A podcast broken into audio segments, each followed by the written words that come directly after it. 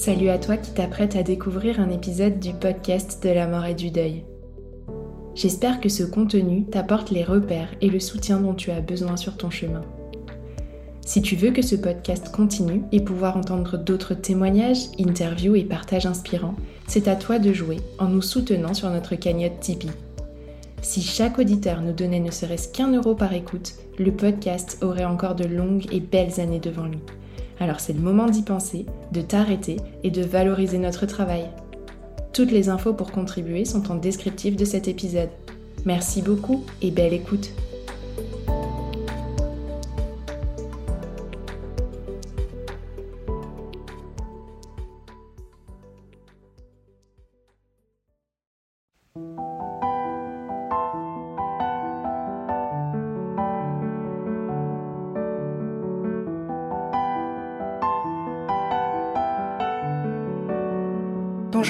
Toutes et tous et bienvenue sur le podcast de la mort et du deuil. Le podcast destiné aux endeuillés d'hier, d'aujourd'hui et à ceux de demain aussi. J'ai créé ce podcast dans l'espoir d'offrir une petite bulle de réconfort en permettant à chacun de se reconnaître dans le récit de l'autre et de trouver des éclairages, des repères à travers des mots d'experts. Si vous voulez soutenir le podcast de la mort et du deuil, pensez simplement à vous abonner sur votre plateforme d'écoute préférée. Spotify, Deezer, Apple Podcast, mais aussi YouTube par exemple. Bref, c'est vous qui choisissez. Par ce petit geste, vous envoyez un signal à la plateforme pour mettre en avant ce podcast et, par la même occasion, vous ne louperez plus aucune nouveauté. Pour le programme de cette année, je me suis inspirée des dates du calendrier, et le mois de mai débute justement par une journée particulière, celle où l'on fête le travail. J'ai donc choisi de faire un pas de côté et de dédier ce mois à la question du vécu non seulement de deuil, mais aussi de la fin de vie d'un proche dans le cadre professionnel. Car non, évidemment, les rôles d'aidant ou le vécu de deuil ne disparaissent pas à l'entrée de l'entreprise. Alors à travers une interview d'expertes et trois témoignages, nous entendrons à la fois là où peuvent se trouver les difficultés, mais aussi de belles pistes de ce qui peut être mis en place pour mieux accompagner ces épreuves de vie si universelles dans le cadre professionnel aussi. J'espère donc que ce thème retiendra toute votre attention et je vous souhaite une belle écoute.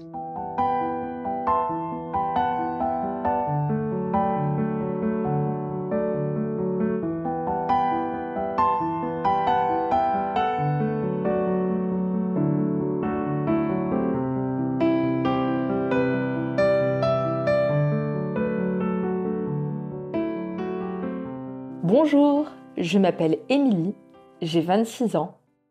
Je suis hôtesse de caisse en Pays de Savoie, originaire de Bourgogne, et mon rêve est de devenir autrice.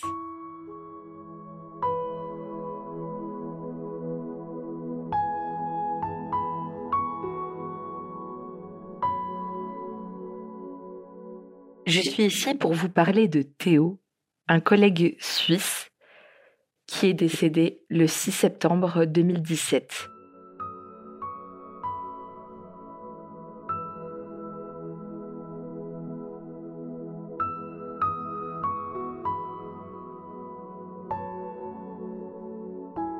Théo, je l'ai connu un an avant son départ, en septembre 2016. C'était mes premières vendanges, j'avais 19 ans, j'étais pétrifiée il faut savoir pour commencer que je suis atteinte d'endométriose et que je suis hypersensible. Ces deux pathologies sont difficilement, à mes yeux tout du moins, compatibles avec les vendanges. J'avais extrêmement peur d'être rejetée et ou d'être incomprise par mes pères.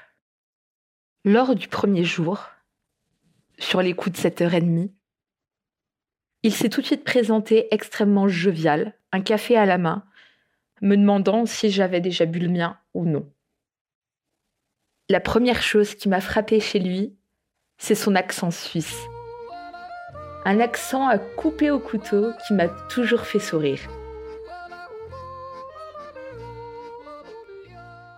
Dès les premiers instants, il s'est montré extrêmement chaleureux tout le contraire de son compagnon qui s'est montré froid, distant, et qui par un quiproquo a failli me faire quitter les vendanges dès le premier matin. Théo avait donc du pain sur la planche un lundi matin dès 7h30 pour recoller les pots cassés entre la petite nouvelle, autrement dit moi, et son compagnon. Il a pourtant fait ça avec le sourire, un sourire qui ne l'a pas quitté pendant la semaine de vendange, et un sourire qui a été vraiment communicatif et qui, euh, qui m'a boosté, je dois l'admettre, les jours où ça allait vraiment pas, parce que comme je le craignais, il y a des jours où l'endométriose et mon hypersensibilité ont été vraiment les deux pires choses cumulées à la fatigue. C'était affreux. Il faut savoir, en plus de mon hypersensibilité et de mon endométriose, que je suis une vraie gaffeuse.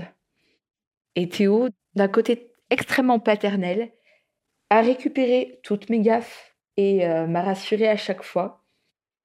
J'ai quand même réussi pour ceux qui voient à quoi ressemble un sécateur, à perdre le ressort de ce dernier.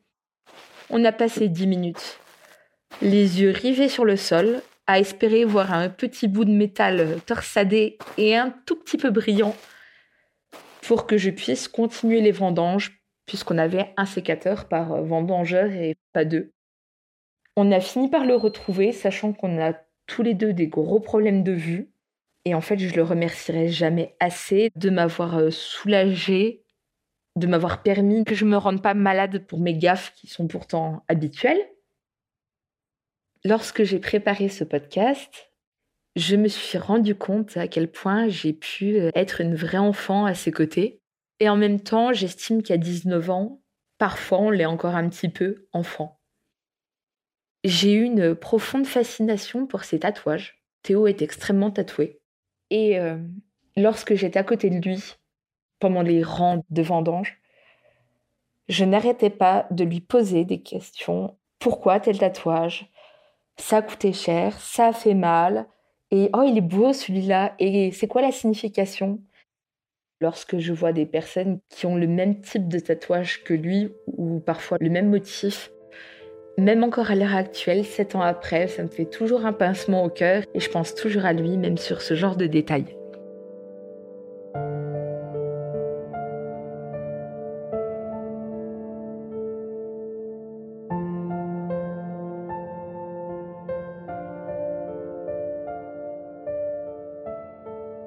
La plus belle discussion et le moment où on a eu le plus le temps de, discuter, c'était lors de la polée, donc la fête de fin de vendange, où on était un peu plus euh, détendu, on va dire ça comme ça. Tous les collègues avaient décidé de s'entasser sur une seule et même longue table de réfectoire. On avait décidé de se la jouer en catimini à quatre, donc Théo, Laurent, moi et un collègue porteur. J'étais à la gauche de Théo et en face de Laurent.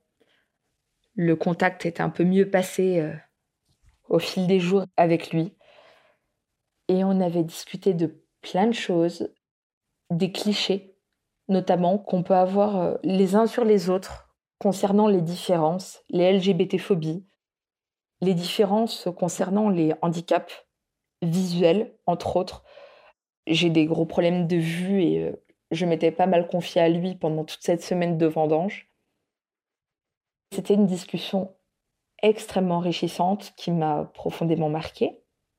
Mais il y a aussi des, discussions un petit peu plus, alors j'oserais dire futiles, mais qui m'ont marqué aussi et qui me marquent encore dans mon quotidien étant hôtesse de caisse, puisque lors d'un moment de cette discussion tout à fait banale, Théo m'a expliqué que la fameuse montagne qu'on voyait sur les paquets de Toblerone s'appelle le Mont Cervin.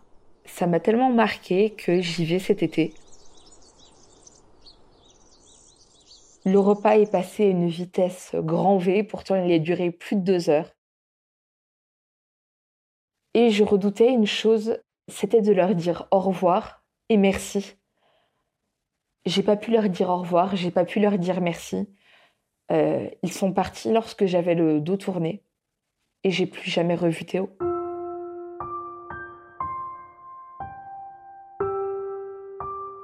C'est encore quelque chose d'assez compliqué pour moi. et j'ai tendance à dire les choses et à craindre les au revoir. J'ai toujours peur que ce soit le dernier. Même avec mes collègues à l'heure actuelle, et si elles m'écoutent, elles comprendront mieux pourquoi euh, je leur dis rarement au revoir ou à demain.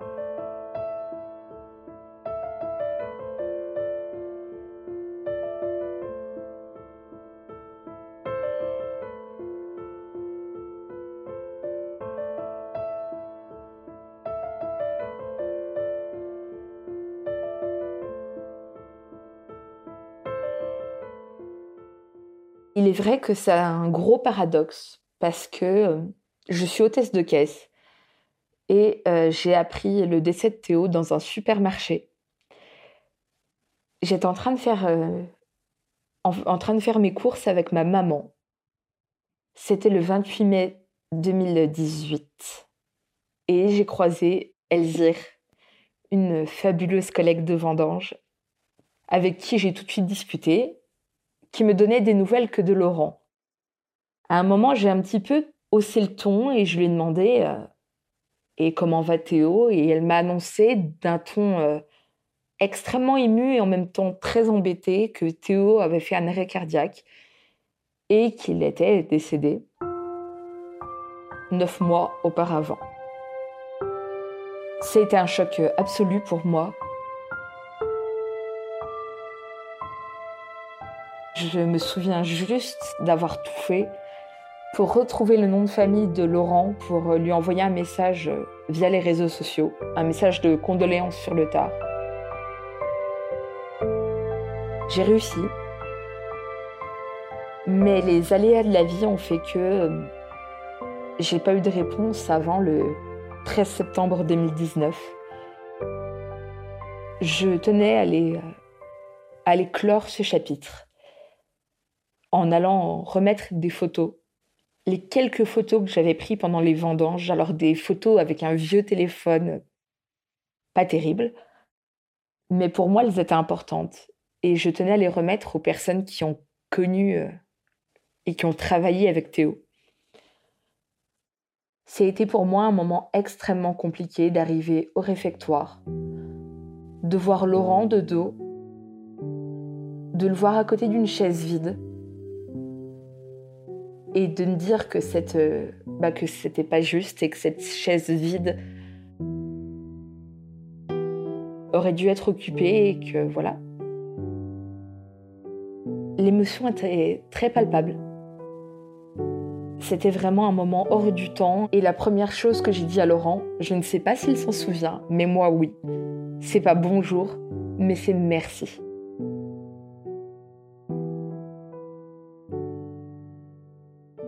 J'ai pu dire à Laurent merci, mais j'avais pas pu dire à Théo merci. Et ce besoin de le remercier s'est mis en sommeil euh, quelque temps, jusqu'en juin 2021, où euh, c'est dur à expliquer. Euh, j'avais cheminé sur l'écriture de Marcel. Je commençais à vraiment batailler pour le sortir au grand public. Et un après-midi comme ça, j'ai appelé euh, les pompes funèbres. J'ai appelé euh, tout ce qui avait rapport avec le milieu, euh, avec le milieu de la mort, tout simplement, autour de la ville où ils habitaient. Et je suis tombée un moment sur quelqu'un qui était un petit peu plus compréhensif que les autres et qui avait aussi l'information que je recherchais, enfin, tout du moins une possibilité d'avoir l'information que je recherchais, puisque cette personne m'a dit bah, j'ai le numéro de sa grande sœur. Si vous le souhaitez, je vous le donne, mais vous dites surtout pas que ça vient de moi. Le problème, c'est que je sais pas trop tenir ma langue et que la grande sœur a su, à la fin du coup de téléphone, comment j'avais eu son numéro.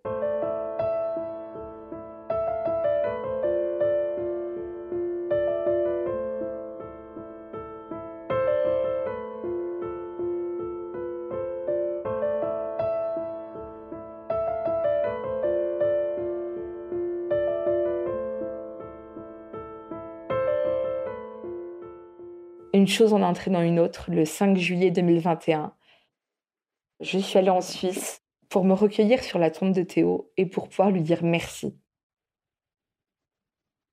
été un moment euh, d'autant plus émouvant que j'étais accompagnée de sa grande sœur, que j'ai pu euh, parler à cette dernière, lui raconter tous les souvenirs, euh, tous les souvenirs que j'avais encore en tête et dans le cœur.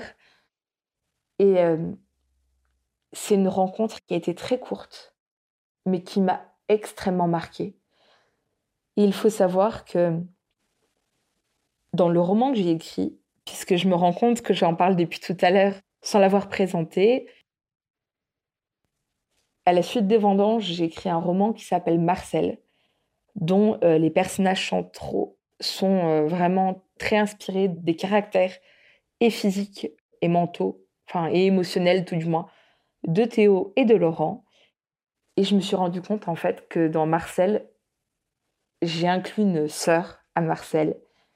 Je ne savais pas que Théo avait une sœur lorsque j'ai commencé à l'écrire. Et pourtant, pour moi, ça a coulé de source. Et le personnage de la sœur de Marcel a vraiment le caractère de la sœur de Théo.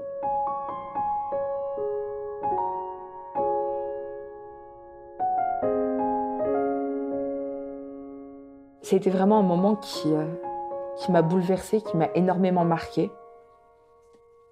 De pouvoir parler avec euh, cette femme. Et euh, à l'heure actuelle, je vais voir tous les 3-4 mois à peu près la, sépulture de Théo. C'est à peu près tous les 3-4 mois, mais en fait, c'est quand, quand j'en ai envie. Quand j'ai pas le moral, quand j'ai envie de lui raconter quelque chose. Un coup de blues, un coup de cœur, peu importe. Je m'assois dans les cailloux, J'y parle une heure, deux heures et je repars et ça va mieux. Je me débrouille toujours pour lui trouver une fleur très colorée ou une bougie qui sent bon ou, ou de l'encens, enfin quelque chose qui à mes yeux lui ressemble. Vraiment quelque chose de plein de vie, de lumineux, pas sombre, pas triste. Et plus les années passent, plus je suis OK avec le fait que euh, cette semaine de vendange, où j'ai pu raconter plein de choses à Théo, des choses que je n'avais jamais racontées à qui que ce soit et que je ne raconterai probablement jamais plus à qui que ce soit. C'est encore le cas à l'heure actuelle. Je lui raconte encore des choses que seul lui sait d'une certaine manière, puisque je crois en l'au-delà. Et en fait, si j'avais un mot à adresser aux personnes qui se disent qu'elles ne sont pas légitimes d'aller au cimetière, c'est euh, vous faites de mal à personne, vous allez fleurir, euh, ou pas d'ailleurs, la sépulture de quelqu'un que vous avez apprécié. Et euh, peu importe le lien que vous avez eu avec, c'est totalement OK.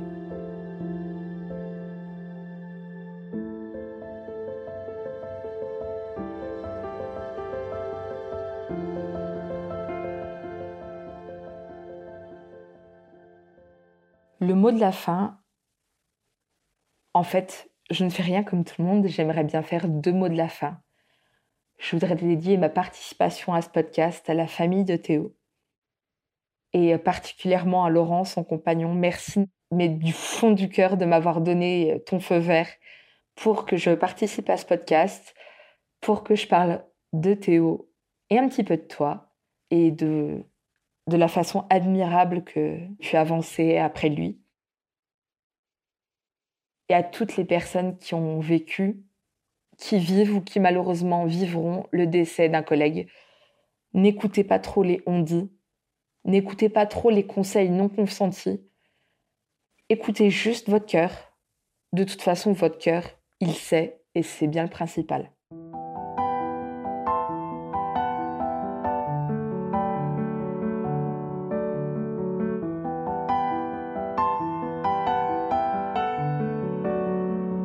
Venez d'écouter un nouvel épisode du podcast de la mort et du deuil. Si cet épisode vous a plu, n'hésitez pas à vous abonner sur votre plateforme d'écoute préférée et à laisser 5 étoiles et surtout un commentaire sur Apple Podcast. Par ces petits gestes gratuits, vous permettez au podcast de la mort et du deuil de rayonner toujours un peu plus fort. Vous pouvez aussi me trouver sur les réseaux sociaux Instagram principalement sur le compte Podcast de la mort et du deuil, un bon moyen de le recommander aussi. Enfin, pour contribuer au financement du matériel et du temps qu'Elsa et moi allouons chaque semaine à la création de cette belle ressource, vous pouvez faire un don sur le site internet www.lepodcastdelamort.fr dans l'onglet Soutenir le podcast. Cet épisode a été monté, mixé et arrangé par Elsa Doll. Un grand merci à tous pour votre fidélité, vos retours adorables et rendez-vous la semaine prochaine pour un nouvel épisode.